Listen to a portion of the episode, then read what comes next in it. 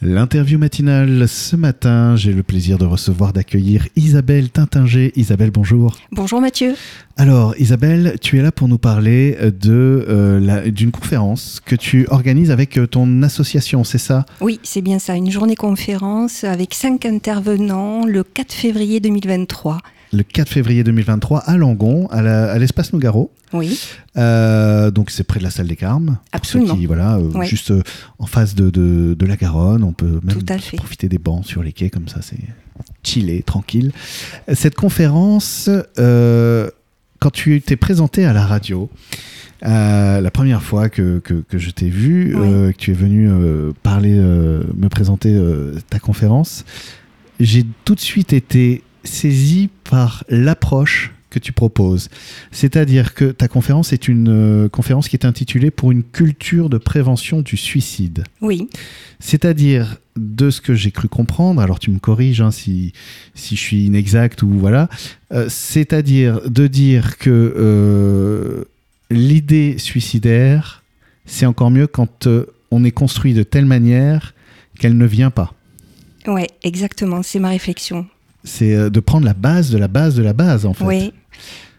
Exactement. Et je suppose euh, que effectivement, il peut y avoir un développement d'une culture, une éducation, une formation euh, pour euh, enseigner aux personnes justement à savoir gérer les moments de leur vie où ils peuvent être face à des idées suicidaires et savoir qu'il existe des sources et des ressources, des, solutions pour trouver des, réponses à leurs questionnements avant de, de passer à un acte euh, irrémédiable.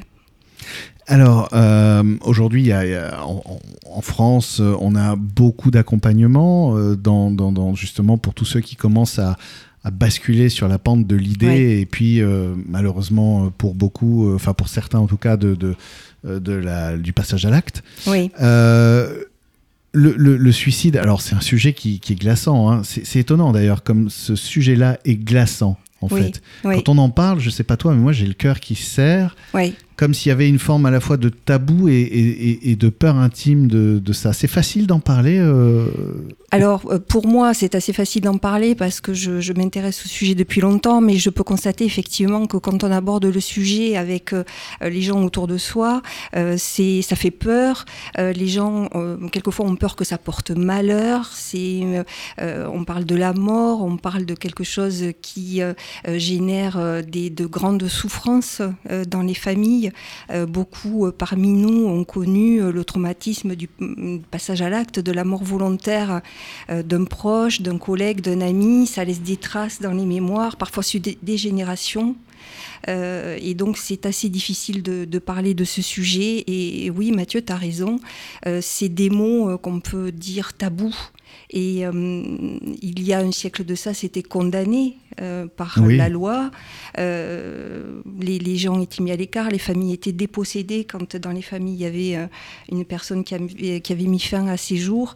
Et encore de nos jours, c'est assez difficile pour les personnes, avec toute la charge émotionnelle qu'il y a derrière, la culpabilité qu'il y a, et, le, le fait de ne pas connaître l'origine en fait du mal qui a poussé à l'acte, les proches restent très sensibles et c'est assez difficile, oui d'en parler. Parce que je, te dis ça parce que euh, tu fais une conférence. Alors d'ailleurs, il y a, y, a, y, a, y a, beaucoup d'intervenants. Euh, c'est cinq intervenants qui seront présents. Oui. Euh, donc on peut les citer. Marie Rimbaud. Alors est-ce que tu peux nous présenter Marie Rimbaud Oui, tout à fait. Marie Rimbaud est une, la représentante Nouvelle-Aquitaine de l'Union nationale de prévention du suicide, qui est à l'origine l'Union nationale de prévention du suicide de la journée nationale de prévention qui a été fixée, je je crois que c'était euh, dans les années 96 euh, euh, de, mémoire, je me trompe peut-être.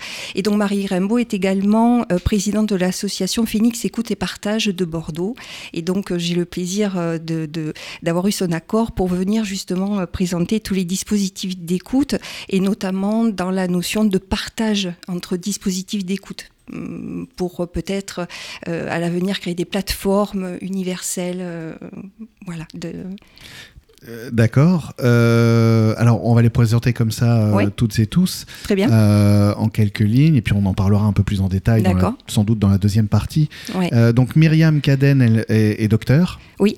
Alors Myriam Caden est, rhumatologue, elle est algologue et donc elle a travaillé, euh, au, enfin elle travaille au CHU de Bordeaux, euh, également au centre Xavier Arnouzan euh, et donc elle a travaillé sur les réolés, certains la connaissent peut-être. son intérêt se porte également actuellement sur la médecine intégrative avec l'hypnose médicale et la méditation de pleine conscience. Donc elle aborde ces sujets pour apporter un soulagement aux personnes qui, a, qui, ont, qui éprouvent une douleur. Donc là on parle de douleur physique. Parce que des fois, une douleur physique chronique peut justement devenir insupportable au point 2. Oui, exactement. C'est un facteur de risque. C'est, on n'a pas forcément. Euh, des fois aussi le corps, l'état du corps. le, quand on est dans des excès, dans une, dans, un, dans, une vie où on ne se ménage pas tellement physiquement, biologiquement, le corps va pas nous amener à, aller sur une, une bonne pente. Oui, exactement. Et oui. Euh, le docteur Xavier Pomereau, je connais ce nom. Oui, alors Xavier Pomereau, c'est une personne renommée euh, dans la région et même au-delà de la région. Euh, c'est un psychiatre, un praticien hospitalier qui est spécialiste de l'adolescence en difficulté. Et donc, il a ouvert la première unité hospitalière française euh, qui est spécifiquement dédiée aux jeunes suicidaires. donc, ça, il a fait ça en 1992 au centre Jean Abadi de Bordeaux. voilà, donc c'est un éminent spécialiste. Il fait des conférences, on l'a vu récemment euh, à Sauveterre d'ailleurs, euh, si, je ne m'abuse, qui était là. Ouais, organisé par l'association Terre d'Envie, oui, tout à fait. Euh, et donc, tu as également deux autres invités qui viendront s'exprimer. Vincent Am Amin? Amin, oui. Voilà, Vincent Amin et Jocelyn Morisson. Alors, qui sont-ils J'ai l'impression que c'est un autre euh, espace Oui, alors voilà, c'est l'intérêt de cette euh, journée conférence, en fait, c'est d'associer à la fois euh, un, point sur ce qui se fait actuellement sur les dispositifs et les moyens de soulager la souffrance, la douleur et la souffrance, avec possibilité de poser directement des questions aux intervenants qui sont vraiment spécialistes de, de, de, de leur domaine. Mais j'ai puisque l'association euh, que je préside, en fait, euh, fait un pont également sur, euh, en amenant des réflexions sur les avancées, les dernières avancées scientifiques que l'on a sur la conscience et amène en fait une réflexion sur cette conscience. Et donc, Jocelyn Morisson est un journaliste scientifique. il a contribué, il a collaboré à de nombreuses revues, dont l'INRES, Nexus, euh, etc. Et donc, euh, il connaît bien le sujet, il est auteur de nombreux ouvrages. Euh, et donc, c'est une personne qui va venir donc expliquer où nous en sommes d'un point de vue scientifique sur la conscience. Et on va pouvoir également lui poser des questions directement. Et Vincent Hamin, pour te répondre, Mathieu, c'est donc un petit peu le, la parenthèse de la journée, puisque Vincent Hamin n'est pas scientifique à proprement parler comme les autres intervenants, mais c'est un expérienceur, expérienceur de mort imminente. Euh, donc euh, l'abréviation c'est EMI, on peut en avoir entendu parler, c'est un sujet qui est euh, déjà, qui a été évoqué depuis un siècle dans certaines revues, mais étudié plus spécifiquement par le docteur Raymond Moody dans son livre La vie après la vie. Et donc là, Vincent Hamin va simplement venir nous raconter ce qu'il a vécu, ce qu'il a vu, alors que son électroencéphalogramme était plat et donc, logiquement, son cerveau n'était plus irrigué. Et pourtant, ce monsieur. Il n'aurait pas dû vivre, ressentir ce souvenir. Et pourtant, c'est le cas. Voilà. Et donc, ça interroge, ça pose question. Et c'est en fait l'intérêt de sa venue. Euh, c'est pas, euh, voilà, d'inquiéter de, les gens ou de, de, euh, de leur dire euh, ça existe. Mais c'est simplement de, que chacun se pose, et envie de se poser la question d'en savoir davantage, en fait. Un fameux et si. Et si Et si, et si finalement euh, tout était possible, même l'impossible en fait. Et, du coup, est-ce que en me disant et si pour l'extérieur, je peux pas me dire et si pour moi-même bah C'est-à-dire et si le monde est finalement peut-être plus extraordinaire qu'on l'imagine, dans le sens de au-delà de l'ordinaire. Est-ce que je peux pas m'offrir un bout de cet extraordinaire pour moi en fait et continuer? Enfin. Oui je sais pas. Alors, plus pragmatiquement, euh, ah je, je, manque de pragmatisme. Non, je veux pas dire ça, Mathieu, mais je, je veux pas euh, partir trop sur cet axe-là pour pas euh, inquiéter les, les, personnes, tes auditeurs. Mais on, on, sait que le suicide est une mort évitable. Ça, les, les, tout le monde est d'accord pour dire ça. C'est une des, des morts les plus évitables possibles. Mais ce que j'ai envie d'ajouter, c'est et si elle était inutile en plus? Alors là, ça m'intéresse énormément, mais on est déjà au bout des 10 minutes. Donc ce que je te propose, c'est qu'on en reparle euh, dans un peu moins d'une heure, dans la deuxième partie de cette interview. Deuxième partie de l'interview matinale, toujours en compagnie d'Isabelle Tintinger, qui est là pour nous parler d'une journée de conférence pour une culture de prévention du suicide. Elle est organisée le 4 février à l'espace Claude Nougaro à Langon, avec euh, comme intervenants Marie Rimbaud, le docteur Myriam Cadenne, le docteur Xavier Pomereau, Vincent Hamin et Jocelyn Morisson. Un, panel assez, euh, assez varié qui va permettre d'aborder de, ça euh, avec euh, eh bien un angle alors inédit pour moi. Voilà je ne sais pas si c'est inédit mais en tout cas pour moi c'est inédit comme euh, comme approche. Donc euh, bah, je trouve ça très intéressant. Et tu en parlais justement tout à l'heure à la fin de la première partie c'est-à-dire en, en, disant que oui, le suicide est une mort évitable et peut-être même inutile, c'est-à-dire alors, effectivement, je te remercie, Mathieu. Euh, les, cinq intervenants que nous avons sur cette journée euh, peuvent euh, arriver à nous faire comprendre que le suicide est une mort évitable, vu tous les dispositifs euh, qui existent pour soulager la douleur physique, dont parlera Myriam Caden, le docteur Myriam Caden, également tous les dispositifs qui existent pour soulager la souffrance et l'accompagnement des personnes donc qui sont en difficulté psychologique, également avec Marie Rimbaud qui va parler de tous les dispositifs d'écoute, euh, euh, donc des, associations qui sont euh, souvent disponibles 24 heures sur 24, 7 jours sur 7 et avec des bénévoles formidables et donc avec des accès gratuits. Donc évitable, pourquoi? Ben Parce qu'on peut constater d'ores et déjà qu'en 2023, les moyens existent pour soulager les personnes qui ne vont pas bien. Et je dirais inutile peut-être avec l'incursion qu'on va faire dans le domaine de la conscience avec euh, Jocelyn Morisson euh, et puis avec Vincent Hamin qui, euh, je dois l'avouer, pose question quand même sur ce, passage-là de, en fait de ce, de ce qui pourrait y avoir après la mort du corps biologique et, dont on ne sait pas grand-chose. Il n'y a pas de consensus clair sur ce qui est réellement la conscience, ni là où elle est euh, localisée. Euh, il n'y a déjà pas forcément de définition parfaite sur l'état de mort euh, d'un corps, hein, puisque faut plusieurs équipes médicales, médicales pour arriver à déterminer, notamment dans le don d'organes, quand est-ce qu'un corps est cliniquement dit mort. Voilà.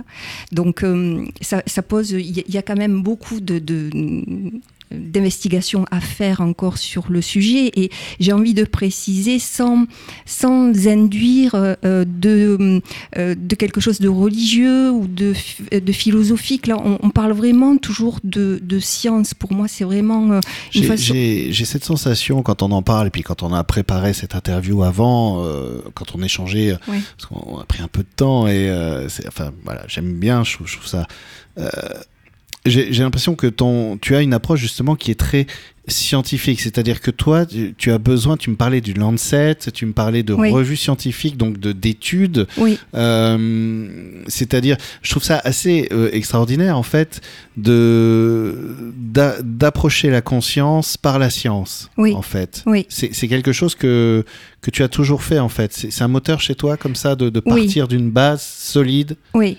Exactement. D'abord, il y a la question donc, ben, qu'est-ce que la conscience Qu'est-ce que la vie Qu'est-ce que la mort? Ben Oui, alors qu'est-ce que c'est tout ça? Ben voilà, ben, chacun cherche, hein, parce que moi, j'ai pas trouvé la réponse encore. À chacun de chercher. Mais en tout cas, effectivement, on peut avoir des intuitions, on peut avoir des expériences personnelles qui font penser que c'est la conscience est telle ou telle chose, mais ben, rien de mieux que de se fier à des personnes dont c'est le métier de chercher et de déterminer, de poser des définitions. Et j'avais été très marquée par le travail de François Lallier, qui est un médecin dans le Nord et qui a euh, obtenu une mention honorable à sa thèse de médecine qu'il a fait sur les expériences de mort imminente. Alors, tu, veux dire que là, on est donc dans le cadre de la faculté de médecine, donc dans un cadre extrêmement sérieux, ah établi, dogmatique, euh, installé, euh, exigeant et, implacable, et que euh, ce médecin fait sa thèse sur les expériences de mort imminente. C'est-à-dire qu'il arrive avec une documentation, des études, une recherche, et une thèse. On n'est pas voilà et que ça passe. Et ça passe avec la mention honorable et que ce monsieur est médecin voilà. maintenant. Et, donc, il a étudié 117 cas, je crois, de, mémoire, euh, justement pour euh, euh, établir le, la, qualité des expériences vécues par des personnes qui étaient en arrêt cardio-respiratoire. Donc, évidemment, sur les, les, tout l'ensemble des personnes qu'il a interviewées, tout le monde n'a pas fait une expérience de mort imminente, enfin, ne dit pas avoir fait une expérience de mort imminente, certaines ne s'en rappellent pas. On peut en faire une, mais on ne s'en rappelle pas paraît-il. Euh, mais en tout cas, ceux qui s'en souviennent rapportent, et donc il a établi cette thèse en fonction de ça. Il faut savoir que les chiffres disent qu'en France, 2,5 millions et demi de personnes ont fait des expériences de mort imminente. C'est colossal, en C'est beaucoup, c'est beaucoup, oui. C'est euh, une sur 20 euh, à peu près non, 4 fois 2, 8, ouais, une sur 15. On est 60, voilà. Et du, et du, coup, c'est beaucoup. Et... Dans, une, dans, dans, dans, un groupe de 15-20 personnes, on est sûr qu'il y a voilà, oui. pour des images. Mais ce qui est euh, un petit peu encore euh, rédhibitoire, c'est que c'est le, jugement euh, de l'entourage et puis la peur de passer pour. pour un farfelu Ouais, pour un farfelu, pour.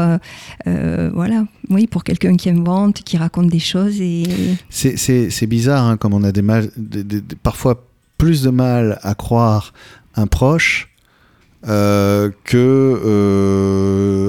un article lu au hasard dans un journal ou un reportage vu à la télé. Oui. Euh, oui, et finalement, c'est la masse des témoignages qui ont été recueillis par les scientifiques euh, qui donnent du poids en fait à ces expériences de mort imminente parce que euh, les, ils ont, les scientifiques ont posé euh, des échelles de qualité par rapport à l'expérience, notamment par rapport à ce qui était rapporté. Donc, il faut savoir que ces expériences de mort imminente sont vécues par tous les âges de la, tous les âges de la population, par tous les continents. Euh, que ce soit un homme, une femme, que ce soit un enfant de 5 ans ou un vieillard de 80 ans, que ce soit en Chine. Et on, retrouve toujours à peu près les mêmes, euh, les mêmes, le même vécu, en fait, les mêmes expériences. C'est ça. Et, en fait, ce qui interroge, c'est que euh, ben, il y, a, y, a, hum, un rapprochement de faits entre les expériences et, quelles que soient, je dirais, les religions, parce que chacun peut projeter après dans son expérience des, des, croyances personnelles, ça c'est tout à fait possible. Mais ce qui est intéressant, c'est que hum, le, sur 10 points, 10 à 15 points, on retrouve à peu près toujours les mêmes, euh, les mêmes témoignages. Donc ça interroge. Euh, hindouiste euh, ou chrétien ou musulman ou vikingiste, je sais pas, je sais plus comment ça s'appelait la religion des vikings, enfin qu'on croit en Thor et oui, oui, c'est ça.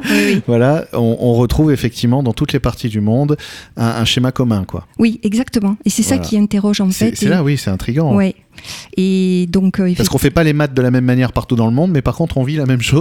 Oui, c'est ça.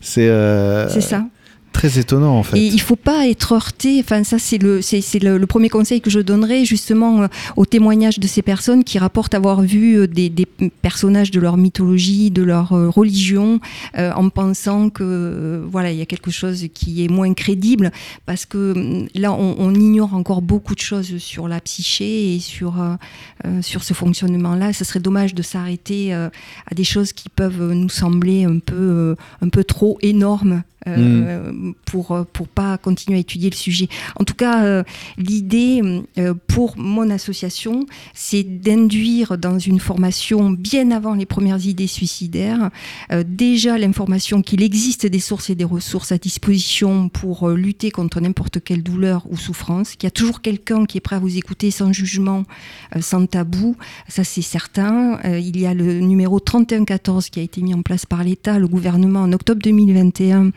justement, qui est un numéro 24 heures sur 24, 7 jours sur 7 pour en cas de crise suicidaire. Quel numéro? 3114 3114. Mmh. Donc ça, c'est autant pour les personnes qui sont victimes d'une crise suicidaire que pour les proches qui ont des questions à poser. Et ensuite, l'idée, c'est de faire réfléchir dès l'enfance à mais et si c'était en plus inutile quoi? Si le jour où je vais pas bien, au lieu de me dire bah tiens je voilà je vais stop. Stop hein, je vois pas. On ferme le rideau ouais, trou noir et on arrête. voilà mettre de choses trop dures euh, pour les familles qui ont vécu ça. Mm. mais si la personne était en capacité de se dire ah tiens j'ai entendu à l'école qu'on me disait que si ça va pas je peux appeler là et, je risque rien c'est gratuit en plus on va pas me juger je peux le faire. Et en plus que mettre fin à ces jours c'est peut-être pas la solution. Bah, dans le sens qu'effectivement euh, le fameux et si, et si en fait ça ne s'arrête pas là, de toute façon, dans ces cas-là, on repart avec le sac à dos plein de cailloux très lourds, possiblement ben. euh, vers la suite. Donc, euh, est-ce que vraiment ça veut. Voilà. Ouais. Alors les expérienceurs euh, racontent euh, euh, revenir avec des choses merveilleuses, hein, avec des, mm. voilà évidemment on, peut on peut imaginer ce qu'ils ressentent quand on revient de, quelque chose qu'on pourrait qualifier de rêve extraordinaire, mais ça c'est dans le cas de personnes qui parlent, enfin qui, s'endorment avec un arrêt cardio-respiratoire dans un état de conscience plutôt calme, paisible. Mais quelqu'un qui met fin à ses jours dans quel état de conscience il est, s'il part en colère ou vraiment en détresse je pense pas que le switch se fasse euh, vers mm. l'angélisme de suite. Et... Donc, tu donnes rendez-vous euh, justement aux auditrices, aux auditeurs qui sont intéressés euh, pour approfondir ce sujet le 4 février à Langon, à l'espace Claude, Claude Nougaro. Pardon. C'est organisé par donc, ton association qui est RD Super Supreniro. Alors Supreniro, euh, RD c'est recherche et développement parce que je suis euh, moi au tout début, nous sommes au tout début en fait de ce projet qui est un projet à long terme, c'est un projet pédagogique et euh, en attente de, de, l'aval des instances gouvernementales en fait pour continuer évidemment dès qu'on parle d'éducation des enfants, voilà, hein, eh ben il faut être quand même très prudent. donc on est juste au début. Supreniro effectivement et donc l'association Supreniro est marrainée par l'association Trace une diagonale, pour ceux qui connaissent, qui est une association de Bordeaux. Annie Hérault, euh, qui est la présidente fondatrice, euh, au sein de son association, soutient, accompagne les personnes euh, qui traversent des expériences de vie difficiles ou particulières. Et donc, voilà, elle a, elle a accepté d'être la marraine de, de mon association et j'en suis très heureuse. Merci beaucoup Isabelle. Merci Mathieu. Merci. Euh, et, je sais qu'on, pour ceux qui veulent t'écouter un peu plus euh, sur le sujet, euh, tu seras présente à nouveau sur Radio Entre-deux-Mers un vendredi 13. C'est bien ça, dans l'émission de Gérard Beau à 14h. C'est ça, avec grand plaisir, je vous retrouverai ce vendredi 13, oui. Merci Mathieu.